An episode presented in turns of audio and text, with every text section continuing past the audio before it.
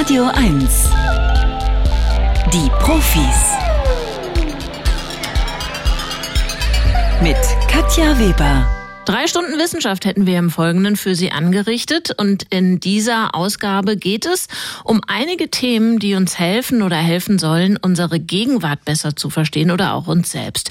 Ich vermute mal, dass viele von Ihnen noch nie selbst einen Spionageballon in die Luft gebracht haben, vielleicht auch noch keinen gesehen haben. Die Menschen über dem US-Bundesstaat Montana, aber die konnten so einen mutmaßlichen chinesischen Spionageballon vor kurzem noch über sich sehen. Und wie in den Nachrichten gehört, inzwischen wurde noch so ein Flugobjekt vom Himmel geholt. Wie funktioniert so ein Spionageballon und was kann der auf welche Weise rausfinden? Solche Fragen kläre ich hier in einer halben Stunde. Und wir wollen uns eine Spirale genauer anschauen, nämlich die sogenannte Lohnpreisspirale. Klar, es geht dabei um die ähm, Tarifverhandlungen, die gerade in vielen Branchen laufen, die Forderungen der Gewerkschaften und die Befürchtung, dass höhere Löhne auch höhere Preise nach sich ziehen, also das Übel, das sie bekämpfen wollen, vergrößern. Und falls Sie sich unwohl fühlen, panisch oder ängstlich, sobald Sie Ihr Smartphone nicht unmittelbar bei sich tragen, mit gutem Empfang und vollem Akku, dann habe ich hier ein neues Wort für Sie. Nomophobie. Das ist die Angst, ohne Smartphone zu sein. Wie nomophobisch Menschen sind, dazu gibt's jetzt eine erste Studie aus Deutschland und die wollen wir uns im Laufe der Sendung genauer anschauen. Geht aber wie immer los hier mit ein paar Lockerungsübungen, dem Scannerspiel. Das heißt, Sie prüfen bitte die Thesen, die wir hier gleich in die Welt setzen. Und natürlich ist das Kriterium die Glaubwürdigkeit. Also stimmt das, was wir sagen oder nicht? Vielleicht gewinnen Sie ein Buch. Das würde Ihnen dann helfen, die Vogelstimmen vor Ihrer Haustür besser zu verstehen. Also auch wenn es draußen noch kalt oder zumindest nicht warm ist. Ich bild mir ja ein, schon wieder mehr Gezwitscher draußen zu hören, wo die Tage minutenweise länger werden.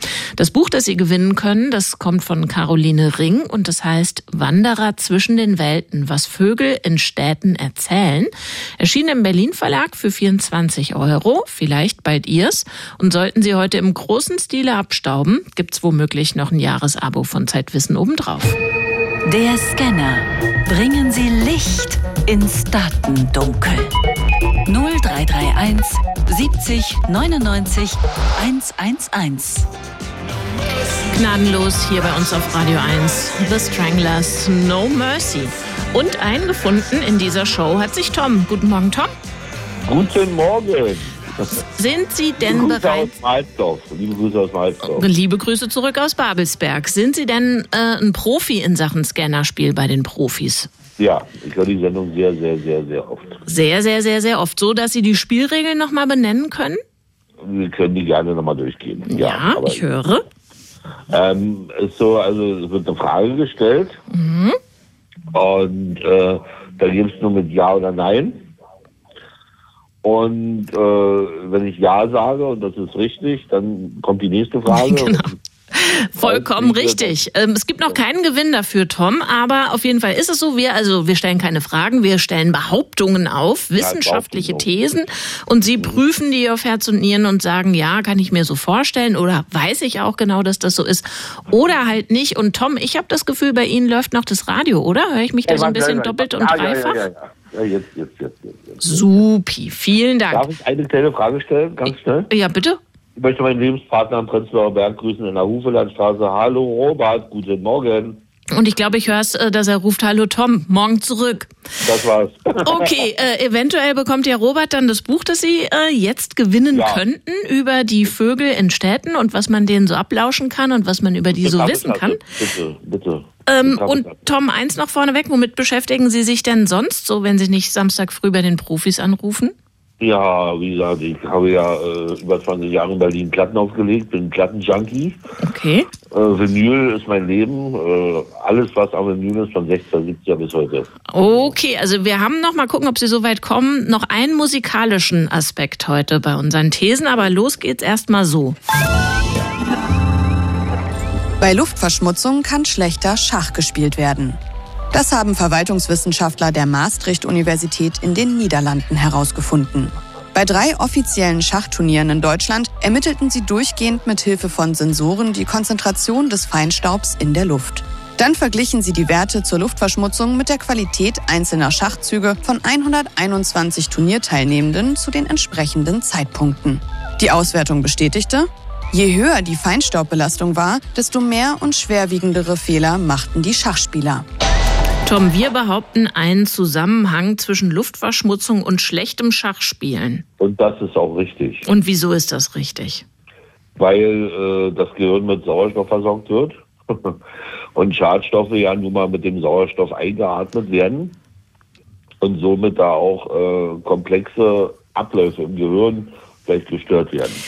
Also, ob das die Herleitung richtig ist, kann ich nicht beurteilen, muss ich sagen. Da stehe ich hier im dünnen Hemde, aber richtig ist, dass es richtig ist. Und natürlich müssen sich nicht nur Schachspieler, Spielerinnen Gedanken machen um Luftverschmutzung. Natürlich wirkt sich das auf alle Lebensbereiche und auf alle ähm, Lebewesen aus, die da unterwegs sind. Also, insofern kommt hier der zweite Scanner für Sie. Harte Arbeit kommt bei Kindern besser an als Talent. Zu dieser Erkenntnis kamen Sozialwissenschaftler der Hongkong-Universität. Zuerst teilten sie die 300 Studienteilnehmer, Kinder im Alter von durchschnittlich sechs Jahren, per Zufallsprinzip in zwei Gruppen. Gruppe 1 wurde verbal eine Person beschrieben, die im sozialen Umgang natürlich begabt ist. Gruppe 2 erzählten die Wissenschaftler von einer Person, die durch Fleiß und Übung zu denselben Fähigkeiten kam. Anschließend wurde von allen Kindern abgefragt, wie sie die Kompetenz und Freundlichkeit der Person einschätzen würden und ob sie gerne mit ihr befreundet wären. Das Ergebnis? Die hart arbeitende Person war bei den Kindern beliebter und wurde als fähiger eingeschätzt. Also Blut, Schweiß und Tränen oder harte Arbeit kommt besser an bei Kindern als Talent, als Begabung. Ist das richtig, Tom? Ja. Das ist richtig. Und wieso denken Sie, dass es richtig ist? Äh, erstmal schon alleine der Aspekt, ähm, dass man sagt, jetzt man schaut auf denjenigen auf, was der alles macht, äh, das Besondere, Bewundernswerte, das ist schon mal ein Aspekt alleine, um zu sagen, dass es stimmt. Ich finde es super, Tom, wie Sie immer auch gleich zu Ihrem Bauchgefühl eine Erklärung parat haben, aber in dem Fall stimmt's nicht. Tatsächlich ist es oh. nämlich genau andersrum. Also die oh. Kinder, die da befragt wurden, und nun gut, es waren 300 Kinderlein, die äh, standen tatsächlich mehr auf natürliche Begabung und hatten weniger Bock auf äh, Blutschweiß und Tränen und dass man sich das, was eine andere Person so in den Schoß gelegt bekommen hat, erarbeiten muss. Tom, es Boah, trennen sich also, unsere Wege. Ist nicht schlimm, ich bleibe trotzdem euch treu. Danke dafür. Schönes das Wochenende. Eine, Frage, eine kleine Frage. Äh, können Sie mir eine kleine Kaffeetasse schicken? Das kann ich leider nicht. Tut mir leid, Tom. Sie haben ja nicht ja. gewonnen. Sie müssen weiter mitspielen, dann wird das vielleicht was draus. Dann Danke. Gutes Wochenende. Adieu. Und den Weg geebnet hat der Tom für Melanie. Guten Morgen. Ja, hallo, guten Morgen. Hätten Sie das denn richtig beantwortet mit den Kindern und dem Talent oder der Anstrengung? Ja, ich glaube nämlich auch, äh, dass Kindern harte Arbeit eher egal ist oder vielleicht sogar ähm, ja, fast Angst macht, möchte ich sagen. Aber Talent scheint mir auch sympathischer als Kind. Okay, Melanie, vielleicht können Sie Tom noch eine Kaffeetasse schicken, weil der hat sie ja jetzt schon sozusagen ich Hucke, leider nicht. Nee, ich habe eine gewonnen, aber die habe ich nie bekommen. oh Mann, oh Gott. Schon Jahrzehnte her, ja. Na gut, da ist hoffentlich Gras drüber gewachsen. Sie sind ja jetzt sozusagen den halben Weg schon gegangen und ziemlich dicht dran am Buch. Es ist Ihrs, wenn Sie mir das hier richtig beantworten. Musikalisches Engagement und psychische Erkrankungen beruhen auf gemeinsamen genetischen Einflüssen. Das stellte ein Forscherteam vom Max-Planck-Institut für empirische Ästhetik fest. Von 5600 Zwillingen aus Schweden sammelten sie Informationen über musikalische und sportliche Aktivitäten, Angaben zu ihrer psychischen Gesundheit sowie genetische Risikowerte für psychische Krankheiten. Das Team schloss aus, dass Musizieren einen direkten negativen Einfluss auf die mentale Gesundheit hat. Aber dennoch. Personen, die ein höheres genetisches Risiko für Depressionen und bipolare Störungen hatten, waren im Durchschnitt häufiger musikalisch aktiv, übten mehr und erbrachten Leistungen auf einem höheren künstlerischen Niveau. Also musikalisches Engagement und psychische Erkrankungen beruhen auf gemeinsamen genetischen Einflüssen. Ist das wahr? Hm. Hm. Schwierig, aber vom Bauchgefühl her würde ich sagen, ja, das stimmt. Vom Bauchgefühl. Und haben Sie noch so eine, so eine Denkblase zum Bauchgefühl und was ja, steht da drin? Jetzt nicht ähm, zur schizophrenen Erkrankungen, aber zum Beispiel äh, Autisten. Also ich habe schon öfter von Autisten gehört, die ähm, ja musikalisch hochbegabt waren. Deswegen würde ich jetzt einfach sagen, das stimmt. Okay, ich weiß nicht, ob Ihre Herleitung und Erklärung richtig ist, aber ich kann Ihnen sagen, es stimmt, dass es stimmt. Tatsächlich ist es so, dass Menschen mit musikalischer Veranlagung auch ein erhöhtes Risiko haben für psychische Erkrankungen, zumindest was die Genetik betrifft. Bedeutet ja überhaupt nicht, dass das auch immer so dann äh, sich verhält. Und natürlich, das will ich auch noch mal betonen, äh, ich glaube, alle Menschen, die musizieren oder singen, wissen um die guten Effekte auf die psychische Gesundheit. Kurz und gut, Melanie. Sie haben sich jetzt hier so reingewieselt an Tom vorbei und Sie hätten jetzt das Buch, aber gern würde ich Sie in Versuchung führen. Der letzte Scam. Echte Profis gewinnen ein Jahresabo von Zeit, Wissen oder verlieren alles. Und? Da würde ich natürlich weitermachen. Na klar. Zwergbeutelmarder sterben an ihrem Sexualtrieb. Das bestätigten Biologen an zwei australischen Universitäten. Mittels Hundefleisch aus der Dose lockten sie die in Australien heimischen Beuteltiere in Fallen und statteten sie dann mit kleinen Rucksäcken samt Bewegungsmeldern aus.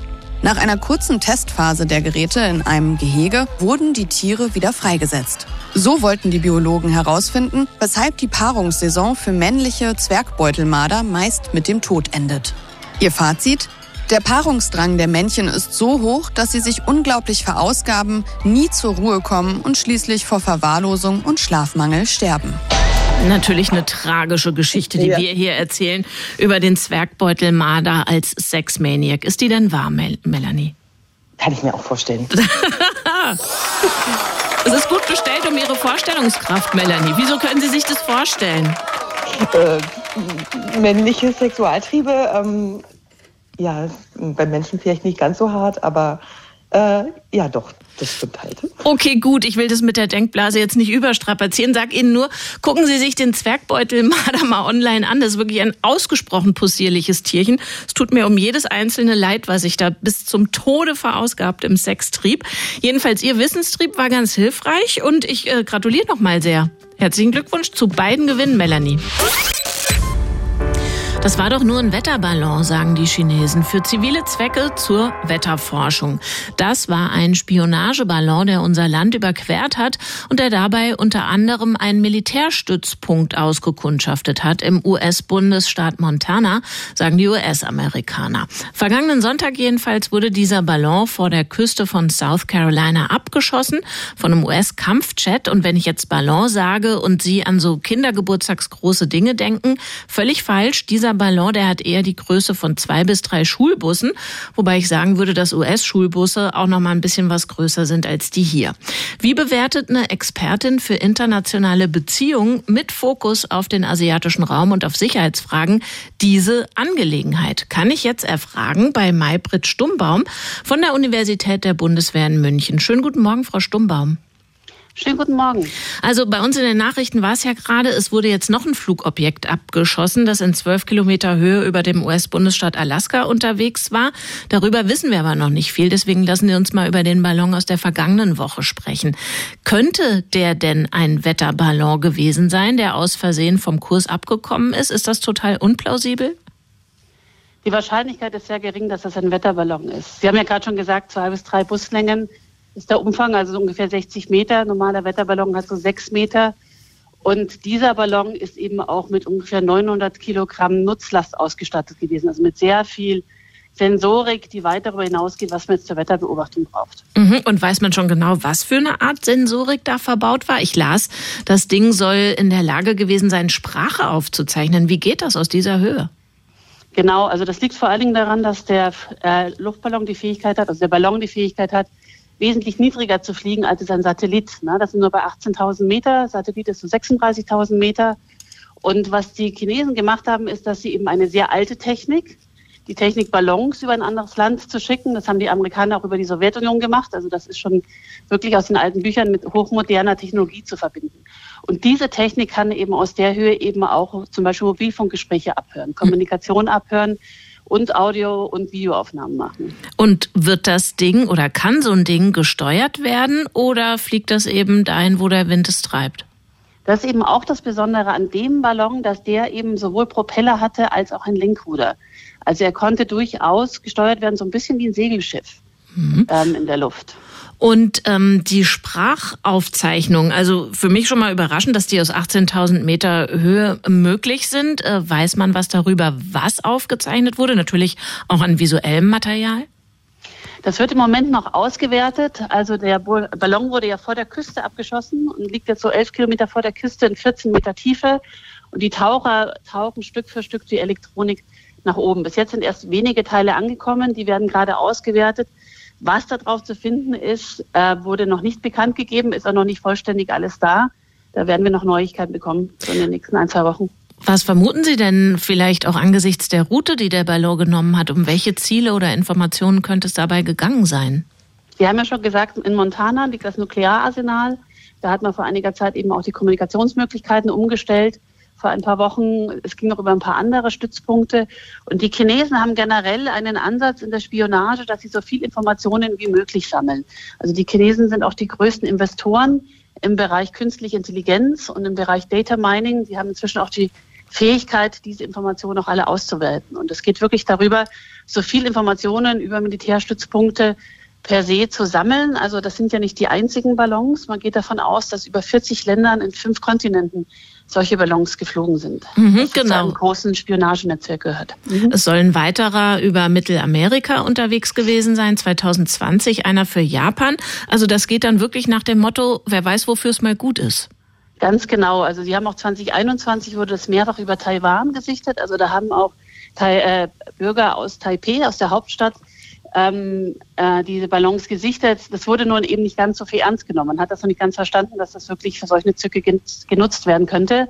Und da hat er damals gedacht, das sind einfach Wetterballons. Aber das ist eben schon recht häufig entdeckt worden. Mhm. Jetzt war mehrfach zu lesen, das Interessante an diesem Fall sei jetzt nicht, dass so ein Ballon über den USA unterwegs ist. Sie haben das ja auch gerade gesagt, also eigentlich ähm, ja fast üblich, sondern dass die US-Regierung das dann zum einen öffentlich benannt hat und zum anderen das Ding runtergeholt hat. Hat Sie das überrascht? Nein, das hat mich eigentlich nicht überrascht. Also äh, wir haben eben eine Phase jetzt, in der die Beziehungen zwischen den Chinesen und den Amerikanern sehr stark aufgeheizt sind. Ähm, man muss auch sagen, auch zwischen der chinesischen Regierung und anderen Ländern äh, sich durch, durchaus intensivieren und eben auch die Wachsamkeit steigt. Gleichzeitig hat Xi Jinping eben angeordnet, dass viel mehr in die Fähigkeiten der Volksbefreiungsarmee, also der den Streitkräften äh, der Chinesen investiert wird. Und die Volksbefreiungsarmee scheint auch viel mehr Kompetenzen zu haben, Dinge auszuprobieren und deswegen da auch wesentlich wagemutiger nach vorne zu gehen. Also das heißt, die provozieren mehr, äh, versuchen mehr und die Amerikaner sind auch wesentlich wachsamer auf der anderen Seite. Die äh, Ballons, die man davor auf dem amerikanischen Gebiet gesehen hat, das war wirklich so in Küstennähe, das hat immer nur kurzzeitig den Luftraum verletzt und wurde deswegen halt nicht zu so einem großen Thema. Zweitens haben wir Wahlkampf ne, in den USA. Das heißt, die Republikaner haben das Thema auch nochmal weiter hochgepusht und haben halt versucht, äh, den US-Präsident Biden sozusagen als schwach darzustellen, weil er den Luftballon nicht früher runtergeholt hat. Das hatte aber ganz praktische Gründe, weil, wie gesagt, wenn da 900 Kilometer Nutzlast drunter sind, dann ist es so ein bisschen wie wenn Sie so einen kleinen Regionaljet abschießen. Mhm. Und die Teile wären dann eben wirklich eine Gefährdung für unten. Was bedeutet das jetzt für Europa oder Deutschland? Hier lese ich jetzt heute früh in den Agenturen, warnt der Präsident des Verfassungsschutzes Thomas Hallenwang aktuell vor einer Zunahme chinesischer Spionage konkret in Deutschland. Genau, also das sieht man seit 2016 schon, dass die sehr stark zunehmen. Ähm, der Präsident des Verfassungsschutzes hat ja auch davon gesprochen, dass Russland eigentlich der Sturm ist und China dann der Klimawandel ist, dass wir hier also wesentlich mehr zu erwarten haben. Und das nimmt eben auf allen Ebenen zu, also sowohl in der menschlichen Spionage als auch in dem Bereich der Desinformationskampagnen und der Einflussnahme, eben indem man versucht, die Berichterstattung zu verändern. Wir haben das sehr stark gesehen 2019 mit Corona auch, dass man versucht hat, hier das Narrativ zu prägen, dass China nicht das Ausgangsland ist, da gab es einmal das äh, Buch ähm, Carson, das ein Kinderbuch herausbringen wollte über den Coronavirus, das dann eingestampft wurde auf chinesischen Druck hin, weil da drin stand, das kommt aus Wuhan. Also es geht in alle Richtungen zu versuchen, hier die Informationen zu sammeln und gleichzeitig eigene Informationen eben auch als die richtigen in die Mitte zu stellen. Und das wird weiter zunehmen und eben unterstützt mit technologischen Mitteln. Sagt die Sicherheitsexpertin Maybrit Stummbaum von der Universität der Bundeswehr in München über einen Ballon und seine Folgen. Besten Dank für das Gespräch und ein gutes Wochenende für Sie. Ganz herzlichen Dank.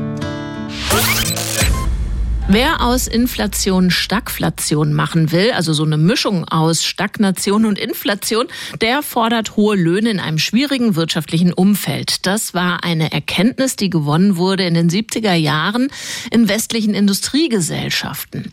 Hohe Tarifabschlüsse der Gewerkschaften sollen damals die Preisentwicklung angetrieben haben und der entsprechende Begriff dafür lautet Lohnpreisspirale.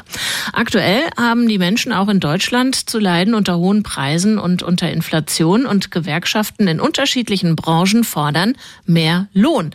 Verdi fordert für die Tarifbeschäftigten bei der Post 15 Prozent mehr. Der Deutsche Beamtenbund ist auch zweistellig unterwegs mit 10,5 Prozent plus als Forderung. Droht jetzt also wieder so eine Lohnpreisspirale? Mit solchen Fragen befasst sich Alexander Kriwolutzki vom Deutschen Institut für Wirtschaftsforschung und er ist auch Professor für Makroökonomie an der Freien Universität. Guten Morgen, Herr Kriwolutzki. Schönen guten Morgen. Wir müssen erstmal den Mechanismus der Lohnpreisspirale besser verstehen und blättern im Geschichtsbuch. Also in den 70er Jahren war weniger Öl auf dem Markt, als die westlichen Industriestaaten es gebraucht hätten. Das hat die Inflation angetrieben und weil alles teurer wurde, haben die Gewerkschaften mehr Lohn gefordert. Und dann? Also das ist vollkommen richtig, was Sie beschrieben haben. Die Gewerkschaften damals haben vor allem nicht nur den Lohn gefordert, der den, ähm, der den Anstieg der Inflation ausgleichen soll, sondern die haben noch darüber hinaus Lohn gefordert. Das wäre also praktisch so, wenn wir heutzutage die Situation nehmen würden, wenn die Gewerkschaften die Inflationsrate nehmen würden und fordern würden. Und zusätzlich zur Inflationsrate fordern wir noch vier, fünf Prozent ähm, mehr Lohn. Mhm. Und diese vier, fünf Prozent zusätzlich zur Inflationsrate, die können so durchaus dafür sorgen, dass wir eben eine Lohnpreisspirale bekommen. Ist denn die Situation heute mit der damals, also wir sprechen ja hier über ein halbes Jahrhundert vor unserer Zeit, vergleichbar? Die Situation ist in vielerlei Hinsicht natürlich mit der äh, Situation damals vergleichbar, dass wir eben auch eine Energiekrise haben. Die Handlungen der Gewerkschaften und die Forderungen der Gewerkschaften sind aber in keinster Weise mit den Forderungen der Gewerkschaften aus den 70er Jahren zu vergleichen. Mhm. Denn die Forderungen der Gewerkschaften in diesem Jahr beziehen sich auf einen Reallohnrückgang. Reallohnrückgang. Das bedeutet, dass man sich mit dem ähm, mit dem Lohn, den man bekommt, real viel weniger kaufen kann. Und das ist wahrscheinlich etwas, das wir alle gerade, alle Ihre Hörerinnen und Hörer äh, gerade bemerken, dass man diesen Reallohnrückgang auffangen soll. Der betrug im letzten Jahr vier Prozent. Der, die Inflation wird in diesem Jahr wieder circa sechs Prozent betragen. Das mhm. heißt, wir können uns alle aus den letzten zwei Jahren circa zehn Prozent weniger leisten. Und deswegen sind selbst Forderungen um zehn Prozent, die erst einmal absurd hoch klingen, in dieser Situation Tatsache gerechtfertigt, ohne dass sie eine Lohnpreisspirale lostreten, weil sie eben nicht über die Inflation und über den Reallöhnrückgang, den wir hatten, hinausgehen. Aus der Perspektive, die Sie gerade schildern, ist eine Forderung nach 15 Prozent mehr Lohn wie von Verdi erhoben oder 10,5 Prozent mehr wie vom DBB erhoben. Also eine realistische Forderung, aber müssten Sie nicht auch im Grunde erstmal auf die andere Seite gucken, nämlich auf die Gewinne eines Unternehmens? Ich glaube, die Gewerkschaften haben in den letzten Jahren ganz genau hingeguckt, was mit den Gewinnen der Firmen passiert ist. Die meisten Firmen haben nämlich auch weiterhin Gewinne gemacht und die Preise wurden ja auch kräftig angehoben. Nun ist es selbstverständlich so, dass wir alle ärmer geworden sind dadurch, dass ja auch die Energie, dass wir einfach viel mehr Geld für Energie ausgeben müssen und die Energie nicht selber herstellen in Deutschland. Und deswegen ist es jetzt wichtig, dass es zu Verhandlungen kommt und die Gewerkschaften dort auch mit den 10 Prozent reingehen. Die werden sagen, wir haben, wir, wir alle verdienen 10 Prozent real weniger und das wollen wir jetzt zurückhaben. Und dann werden die Firmen sagen, aber wir haben ja auch höhere Energiekosten und dann wird man sich irgendwo einigen, wahrscheinlich bei 8, 7 Prozent. Ähm, und das wird dann jetzt praktisch die Verhandlung zwischen Firmen und Gewerkschaften sein. Aber dass diese Forderungen erst einmal so hoch sind, ist natürlich vollkommen berechtigt, eben weil man ja auch in den Verhandlungen als Verhandlungsergebnis selten etwas hat, das ähm, direkt der Forderung entspricht. Warum eigentlich nicht? Warum hm? eigentlich nicht? Wenn Sie sagen, Sie tippen jetzt schon auf 7, 8 Prozent, ähm, dann könnten das doch die verhandelnden Seiten auch so sehen und diese äh, Variablen sozusagen übereinanderlegen, gucken, was ist der Schnitt mhm. und dann äh, sozusagen ein paar Schleifen sparen. Also bei den ähm, im, im, letzten Jahr in der Chemiebranche zum Beispiel ging es ja auch sehr schnell. Da sind sich ja, also Firmen und Gewerkschaften stehen ja in der Regel auch im, im direkten Austausch. Und die Gewerkschaften können sehr gut auch einschätzen, was die Firmen jetzt leisten können und nicht. Und die Firmen wissen aber auch, inwiefern sie jetzt den ArbeitnehmerInnen entgegenkommen müssen, eben, dass es sich auch, dass es auch weiter attraktiv ist, in der Firma zu arbeiten. Jetzt haben die Gewerkschaften einen ganz, äh, jetzt haben die Firmen und die Arbeitgeberverbände einen ganz geschickten Trick benutzt, nämlich die machen Tatsache auch etwas Panik vor dieser Lohnpreisspirale. Das heißt, sollten die Gewerkschaften Tatsache erfolgreich verhandeln und sagen, guck mal, schaut mal, wir verdienen jetzt alle acht bis zehn Prozent mehr, dann müssen sie sich dafür vielleicht rechtfertigen, weil dann Leute sagen, oh, aber nicht, dass wir jetzt eine Lohnpreisspirale losgetreten haben. Also das ist etwas, das die Arbeitgeberverbände gerade ganz geschickt spielen. Und dann geht es den Arbeitgeberverbänden natürlich auch darum, weiter hohe Profite zu machen. Und umso weniger Geld sie jetzt sozusagen den ArbeitnehmerInnen zahlen, umso höher sind die Profite. Und das ist selbstverständlich auch der Job der ManagerInnen in den Firmen. In den aktuellen Tarifverhandlungen warnt Alexander Krivolutski nicht vor einer Lohnpreisspirale, sondern vor der Angst vor einer Lohnpreisspirale. Er arbeitet fürs Deutsche Institut für Wirtschaftsforschung und lehrt Makroökonomie an der FU in Berlin. Haben Sie besten Dank fürs Gespräch und ein gutes Wochenende. Sehr gerne, das wünsche ich Ihnen auch. Radio 1. Die Profis. Die Bilder der Verwüstung aus dem Erdbebengebiet an der türkisch-syrischen Grenze sind wirklich bedrückend. Schutt da, wo mal Häuser waren und darunter mutmaßlich noch viele, viele Verschüttete und Tote. Mehr als 24.000 Tote werden aktuell gemeldet. Hunderttausende sind ohne Obdach und insgesamt sind mehr als 24 Millionen Menschen vom Erdbeben betroffen. Lässt sich eine solche gigantische Katastrophe verhindern durch Frühwarnsysteme? Darüber sprechen möchte ich jetzt mit Oliver Heidbach. Der ist Professor für angewandte Geophysik an der Technischen Universität Berlin und er leitet eine AG am Deutschen Geoforschungszentrum im Helmholtz-Zentrum. Schönen guten Morgen, Herr Heidbach. Schönen guten Morgen, Frau Weber. Lassen Sie uns das nochmal genauer verstehen mit der Plattentektonik. Wenn ich das Wort sage, sehe ich meinen alten Erdkundelehrer vor mir, der so die Fingerknöchel ineinander verhakt. Also damit soll beschrieben werden, es reiben sich an dieser Stelle die arabische und die anatolische Platte aneinander. Diese Kanten dieser Erdmassen, die verhaken sich regelrecht und es baut sich eine Spannung auf. Aber wieso lässt sich aus all dem, was man weiß, nicht auch genauer ableiten, wann sich diese Spannung entlädt in einem Erdbeben? Das ist genau die Frage, die wir versuchen zu adressieren. Ich versuche mal den Vergleich zu machen mit anderen Naturgefahren. Wir kennen ja zum Beispiel die Laufbahn von Hurricanes oder mhm. auch von Hangrutschungen. Da können wir das Objekt äh, sehr gut beobachten. Wir können die Instrumente direkt an dem Ort des Geschehens implementieren und wenn die Instrumente uns einen kritischen Zustand signalisieren, eine Warnung rausgeben. Mhm. Das ist der eine Punkt. Und wir müssen bei Erdbeben verstehen, der der Ursprung von dem Erdbeben ist in zehn Kilometer Tiefe. Das heißt, wir können dort nicht hinbohren und Instrumente platzieren. Wir wissen natürlich nicht, wo wir die platzieren müssen. Aber Sie haben ja wahrscheinlich seismische Geräte in den im großen Rahmen betroffenen Regionen. Und da könnte man oder würde ich als Laie vermuten, da schlägt sich dann äh, schon was nieder, auch äh, aus zehn Kilometer Entfernung unter der Erdoberfläche. Oder ist das dann zu verwischt? Das Signal ist verwischt. Wir sind halt in einer Entfernung von, wenn es gut läuft, zehn Kilometern. Und dadurch, dass die Entfernung zu groß ist, können wir das kleine Knistern, was wir vielleicht als Vorläuferphänomene interpretieren würden, nicht eindeutig interpretieren in dem Sinne, dass wir dann das Beben vorhersagen können in, der Stärke und im Zeitpunkt. Also ich versuche mal noch mal ein Bild zu machen. Bitte. Ähm, wenn ich eine Tasse nehme und mit einer Kraft auf diese Tasse drücke, dann kann ich nicht wissen, an welchem Zeitpunkt die Tasse zerplatzt. Und das ist das zweite Problem bei Erdbeben gegenüber den Hurricanes. Es ist ein hochgradig nichtlinearer Prozess, bei dem wir nicht wissen, wann ist die kritische Spannung erreicht und wann kommt es zu dem Ereignis eines großen tektonischen Erdbebens. Jetzt kommen ja drei Aspekte zusammen, wenn wir von einem Erdbo äh, Erdbeben sprechen, nämlich der Ort, der Zeitpunkt und die Magnitude, also die, die Kraft, die dahinter steckt. Ist also der Zeitpunkt das von diesen drei Aspekten, was am schwersten zu berechnen ist? Der Rest, der, da kann man halbwegs Klarheit drüber gewinnen. Genau, wir wissen relativ gut auf der ganzen Welt, wo die Beben stattfinden. Das sind in der Regel die Plattengrenzen. Wir können auch die Magnitude sehr, sehr gut abschätzen. Wir haben eine gute Vorstellung, an welchen Plattengrenzen mit welchen Magnituden zu rechnen ist, auch mit welchen Beschleunigungen, die durch die Wellen entstehen. Aber der Zeitpunkt ist das kritische Problem. Denn für eine Vorhersage, wieder das Beispiel zum, zum Hurricane, da wissen wir, in zwei Tagen trifft der Hurricane mit einer bestimmten Geschwindigkeit auf die Küste, dort wo die Menschen wohnen, ein und man kann entsprechende Warnungen geben oder evakuieren.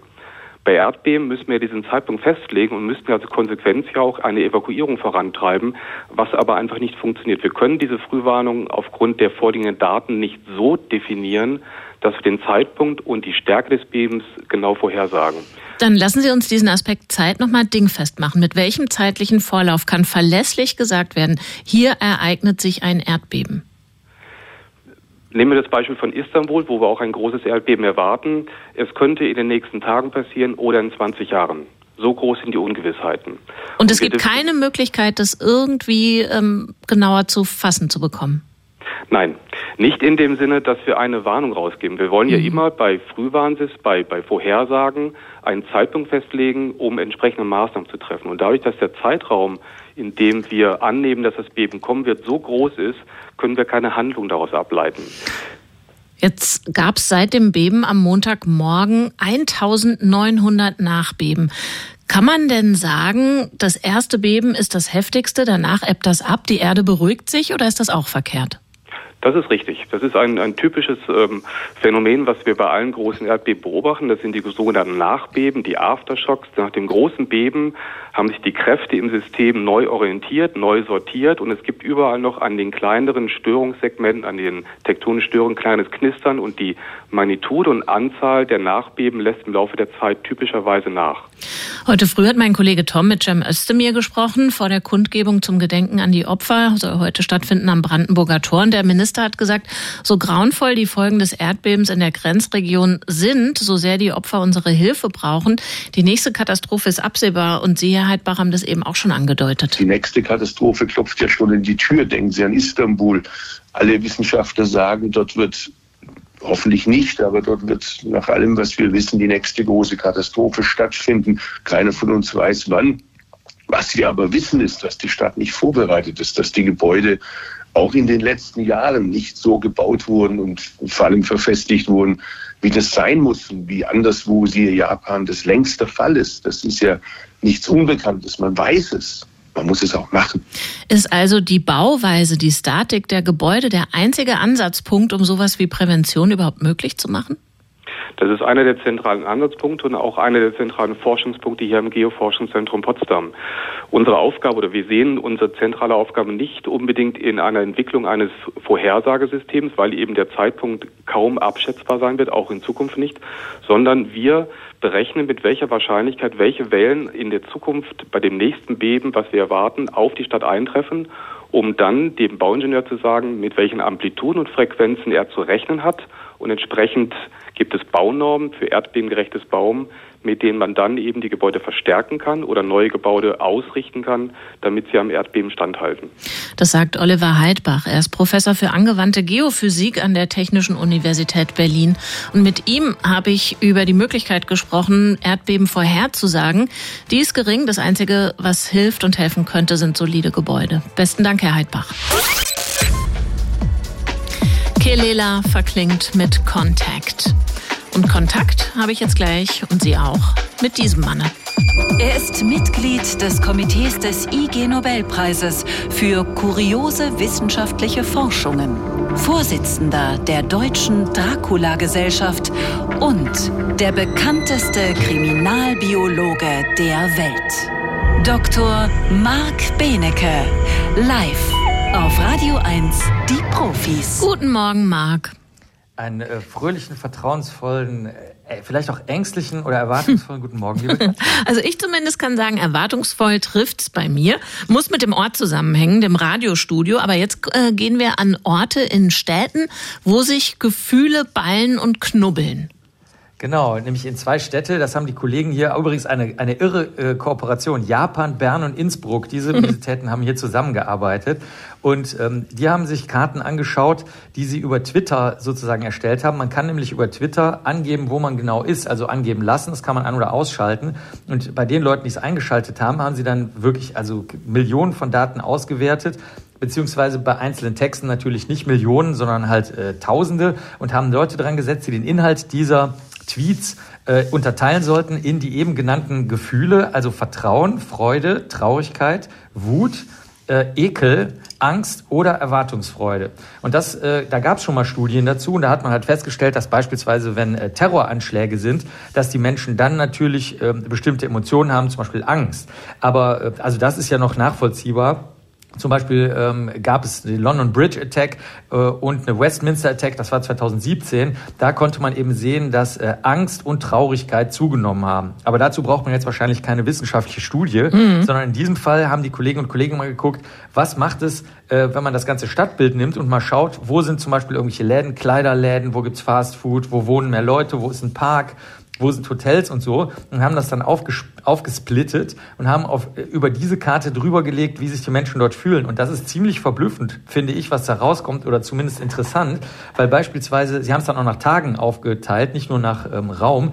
Und äh, du kannst ja mal raten, also der freudigste Tag äh, ist in den USA, zumindest jetzt, äh, und also in San Francisco und in England, in London, ist es Silvester gewesen. Aber rat mal, was der zweitfreudigste Tag war. Das ist total erstaunlich. Also du meinst jetzt ein bestimmtes Datum oder einen Wochentag? Ja, ein bestimmtes Datum. Ein bestimmtes Datum. Äh, Thanksgiving? Eine, eine, ja, Valentinstag. Ah, okay. Ist das nicht schön? Valentinstag ist der zweitfröhlichste Tag in den USA und in England gewesen. Dann Trust and Anticipation, also jetzt sehr wichtig, Vertrauen wohlgemerkt und Vorfreude war vor der großen Wahl in England. Da haben die Leute also Vertrauen entwickelt, wahrscheinlich weil sie denken, sie haben was in der Hand und fühlen nicht das, was wir Deutsche denken. Wir haben es nicht in der Hand und die Bösen da oben und so. Das fand ich auch erstaunlich. Dann ähm, die Traurigkeit war immer am Wochenende am geringsten. Also die Menschen sind insgesamt, insgesamt sind sie an Wochentagen, sind sie am traurigsten, am wütendsten Wochs. Also das, das ist der Tag mitten in der Woche, wo am meisten Wut rüberschwappt, am geringsten Sachsen sonntags. Also das Wochenende schützt sich vor negativen Gefühlen.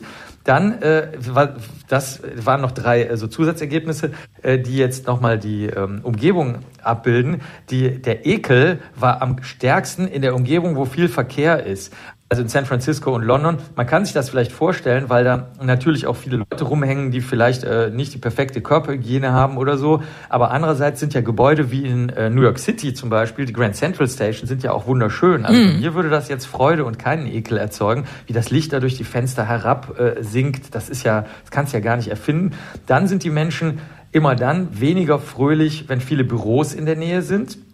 Und ähm, in, wenn Schulen in der ja, Nähe aber sag sind, mal, ja. Also klar, du kannst das jetzt alles so zuordnen, aber was sind denn die Gründe dahinter? Liegt es vielleicht daran, also spielen gar nicht die Büros da eine Rolle, sondern dass es so eine öde wie hingedruckte Pappmaché-Büroviertelwelt ist, durch die sie sich da bewegen? Ja, das kann man äh, bei diesen Studien leider nicht auseinanderhalten.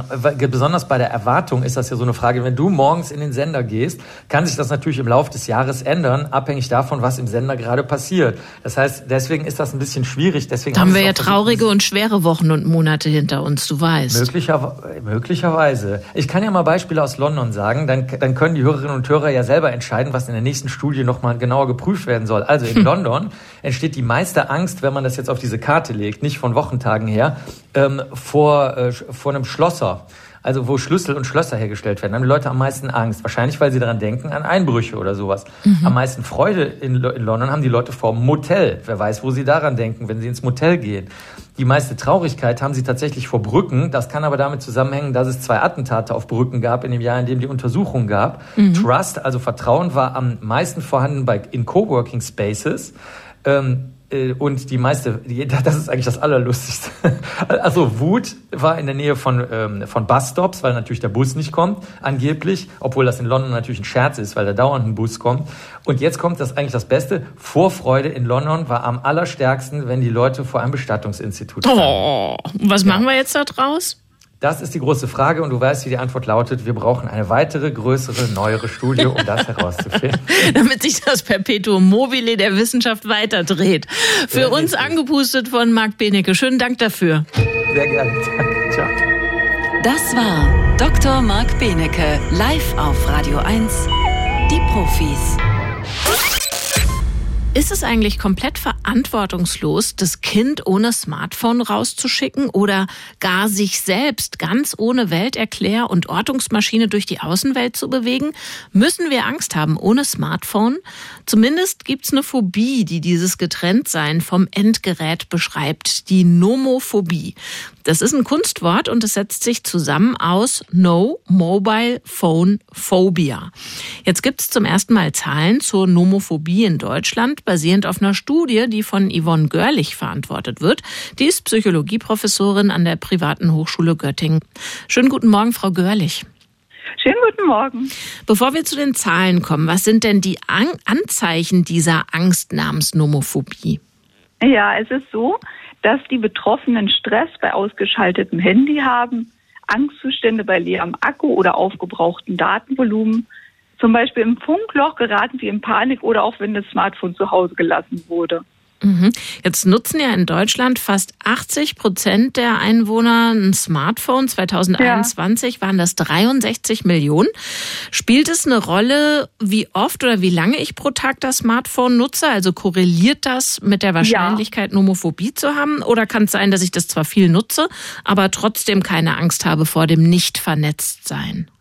Diese Dinge gibt es natürlich auch, aber eine Korrelation wurde natürlich gefunden.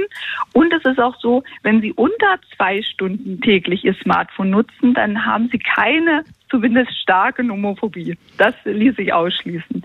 Okay, jetzt hat die Testgruppe für ihre Studie 807 Menschen umfasst. Das Durchschnittsalter las ich lag bei 25, also sage ich mal über den Daumen Menschen, die plus minus Digital Natives sind. Richtig. Darf ich hoffen, dass so Oldies wie ich, also digital Adoptierte, dass die weniger anfällig sind für Nomophobie, weil ich eben ohne Internet erstmal aufgewachsen und erwachsen geworden bin? Das ist auch so. Also es gibt natürlich auch eine altersbedingte Korrelation, aber Alter muss davor auch nicht schützen. Na, das sind so Verhaltensweisen, die schleichen sich ein. Und desto häufiger ich es nutze und das Gefühl habe, gar nicht mehr getrennt sein zu können, desto schwieriger wird es dann auch so ein Entwöhnungsprozess. Aber es ist ja auch so, dass wir eigentlich, also schließe ich jetzt mal von mir auf die Allgemeinheit, kaum getrennt sind vom Endgerät, weil es ist immer dabei in der Hosentasche, in der Handtasche oder hängt am Benzel um mich rum. Also es gibt ja auch so eine Art Verwachsung mit diesen Richtig. Dings.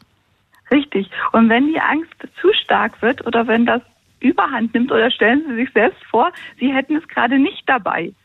Was für ein Gefühl würde aufsteigen? Ja, bei mir eher Entspannung, muss ich sagen. Das ist gut.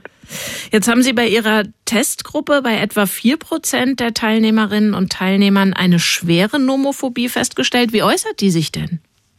Na, dass die Personen starke Angstzustände haben, dass sie gar nicht, das ist es ja, ne? sie vermeiden es ja nicht, sie nutzen das Handy, aber alleine die Vorstellung, das Handy oder das Smartphone nicht zu haben, bereitet Angst, löst Panik aus und so weiter. Ne? Unangenehme Gefühle, die sofort abgestellt werden, indem man immer sein Handy dabei hat.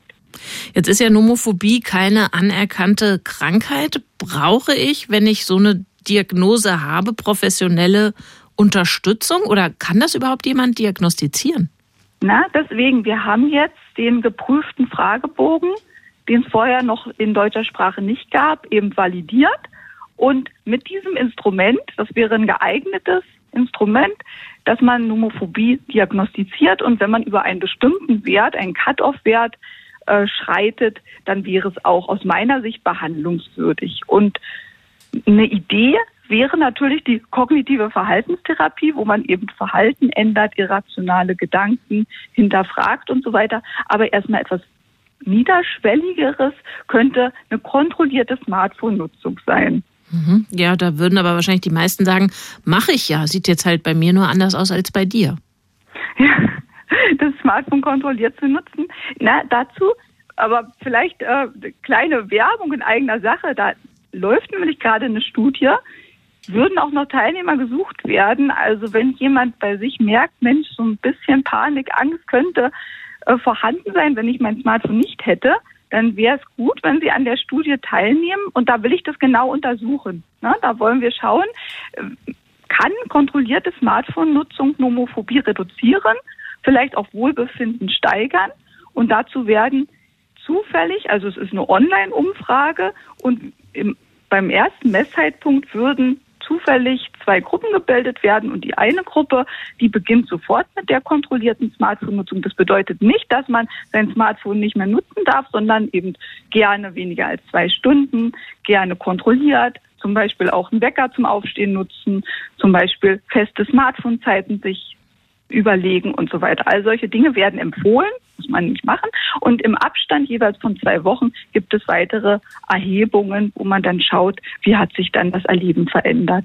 Und die Kontrollgruppe hätte es dann eben zwei Wochen später. Jetzt haben Sie schon einen Hinweis gegeben, was eine kontrollierte Nutzung Ihrer Ansicht nach bedeutet. Also beispielsweise einen Wecker nutzen, statt das Smartphone mit Weckfunktion neben das Bett zu legen.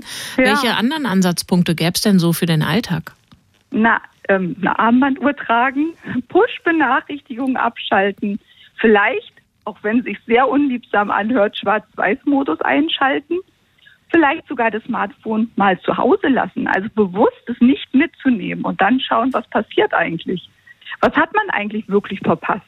Weil diese Nomophobie korreliert nämlich auch mit der Angst, etwas zu verpassen. Mhm. Fear also, of missing out. Genau. Ne? Was man noch machen könnte, wäre mal durchs Telefon schauen, welche Apps brauche ich überhaupt, welche werden nicht gebraucht, kann ich die löschen, kann ich Push-Benachrichtigungen abschalten und was möglich wäre, vielleicht auch mal zu telefonieren, anstatt zu schreiben. Das sind Empfehlungen, die stammen von Yvonne Görlich, die ist Psychologieprofessorin an der privaten Hochschule Göttingen. Und mit ihr habe ich gesprochen über ihre Studie zur Angst namens Nomophobie. Besten Dank, dass Sie uns die vorgestellt haben. Schönen Tag für Sie. Sehr gerne, Dankeschön. Radio 1. Marias Haushaltstipps. Damit der Bohrer auf den Fliesen nicht verrutscht und die Fliesen nicht platzen, klebt man einen Streifen Tesakrepp auf die Stelle, in die gebohrt werden soll. Radio 1. Die Profis. Mit Katja Weber.